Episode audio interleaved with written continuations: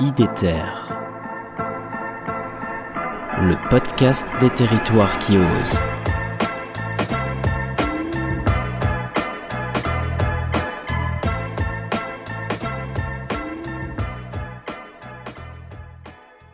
Dernièrement, euh, Vincent, j'ai échangé avec des, auditeurs de la communauté euh, IDETER, hein, du podcast, euh, et certains utilisent le podcast pour sensibiliser leurs euh, chefs d'entreprise ou leurs élus, pour euh, les sensibiliser ou pour les convaincre. Et je leur ai demandé de me préciser euh, quels étaient les éléments qui ont pu faire mouche dans la, décision.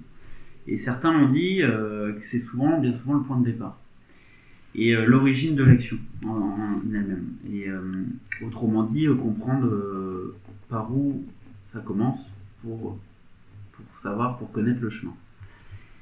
Quand on a échangé en début de mois, il y a une, j'ai particulièrement été touché par ce point précis dans le cadre de, l'action que tu mènes et de l'action de la commune en faveur de la biodiversité. Et pour moi, ça fait écho à un haïku japonais que je vais que je vais partager, que j'ai entendu il y a quelques années qui est celui-ci, euh, et que je te laisse du coup me, me commenter, et je pense qu'il va résonner euh, par rapport à par rapport à, à ce que vous avez mis en place.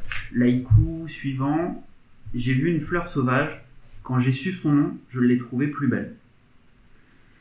Ah bah oui. Et pour moi, ça illustre Bah oui, euh, complètement. parfaitement ce Non, mais que vous avez complètement, mis en ouais. place. Mais c'est, pour moi, c'est la genèse.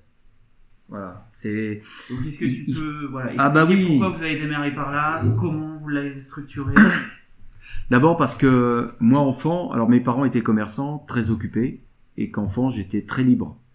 Et je disais que j'étais pas formaté, c'est parce qu'on apprend, voilà, quand on tombe, on se blesse, ben on a, compris. Quand on se pique, on, comprend qu'est-ce qui m'a piqué, voilà, j'observe.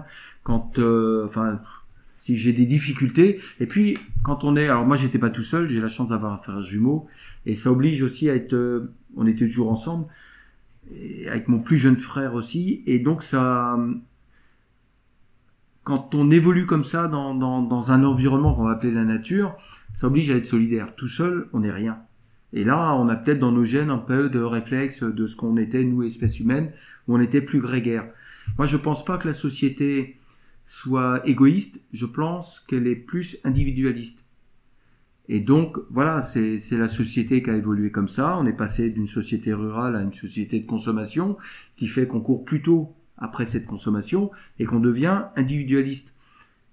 Il faut inverser, essayer d'inverser un peu la donne. On aura une possibilité, c'est que maintenant tout le monde va être un peu euh, concentré au même endroit. Donc on, a moins peut-être pour faire passer le message, ça va être plus facile. Je pense que la genèse, c'est de commencer à la base par l'école. Ce qui est la base de Bretagne vivante, c'est d'apprendre. C'est d'apprendre, de partager la connaissance, parce qu'on défend mieux, on, en connaît mieux. Voilà, il faut apprendre à connaître.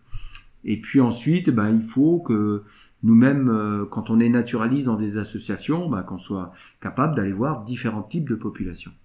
Souvent, on dit, je trouve que pour moi c'est une erreur, on dit on va faire, en tant qu'association naturaliste, je fais une sortie et euh, venez et nous allons ensemble partager. Est-ce qu'on peut pas faire l'inverse?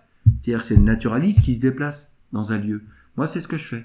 Je vais là où sont les gens. Et quand je fais une sortie, une animation ou une action, je la fais dans le milieu où sont les gens. Et quand on a commencé le, le concept de ville gourmande, je lance un, enfin avec l'équipe, on lance un plan d'action préservation des pollinisateurs pour expliquer euh, bah, en termes de gestion de milieu différentes pratiques. Les gens m'ont dit bah c'est bien, mais on va avoir des insectes. Voilà, il y aura des insectes à rentrer dans les maisons. euh, alors voilà, ça pique, ça machine, ça truc, une peur. Bon, je me suis dit oula, on part de loin. Donc on est dans, dans le manque de connaissances. Et je me suis dit, il faut qu'on trouve une solution. Et avec l'équipe, on a réfléchi. En fait, en plantant des fruitiers, les gens, j'ai commencé par planter des fruitiers dans leur environnement. Et les gens m'ont dit tout de suite, qu'est-ce que vous faites? Bah, On plante des arbres, des fruitiers. Ah, c'est bien, des pommes, des poires, des prunes. Mais on pourra les cueillir bah, Écoutez, on les plante et pour que vous les ramassiez. Alors ça tombe bien, parce que j'apprenais ce matin que ça a augmenté de 9%.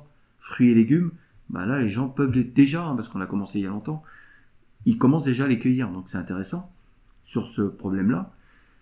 Et donc ils me disent ah ouais, euh, il y aura des pommes, des poires, des prunes, super, on pourra, euh, on pourra les cueillir. J'ai aucun problème.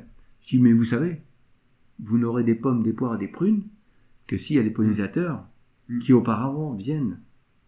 Et là, ils comprenaient mieux le message. Et ça, si j'avais dit aux gens, venez, je vais vous expliquer ça lors d'une conférence. Moi, j'ai voulu, au début, j'ai fait quelques conférences, il y avait 15 personnes. Il y a 2000, euh, 2400 personnes à Saint-Lunaire.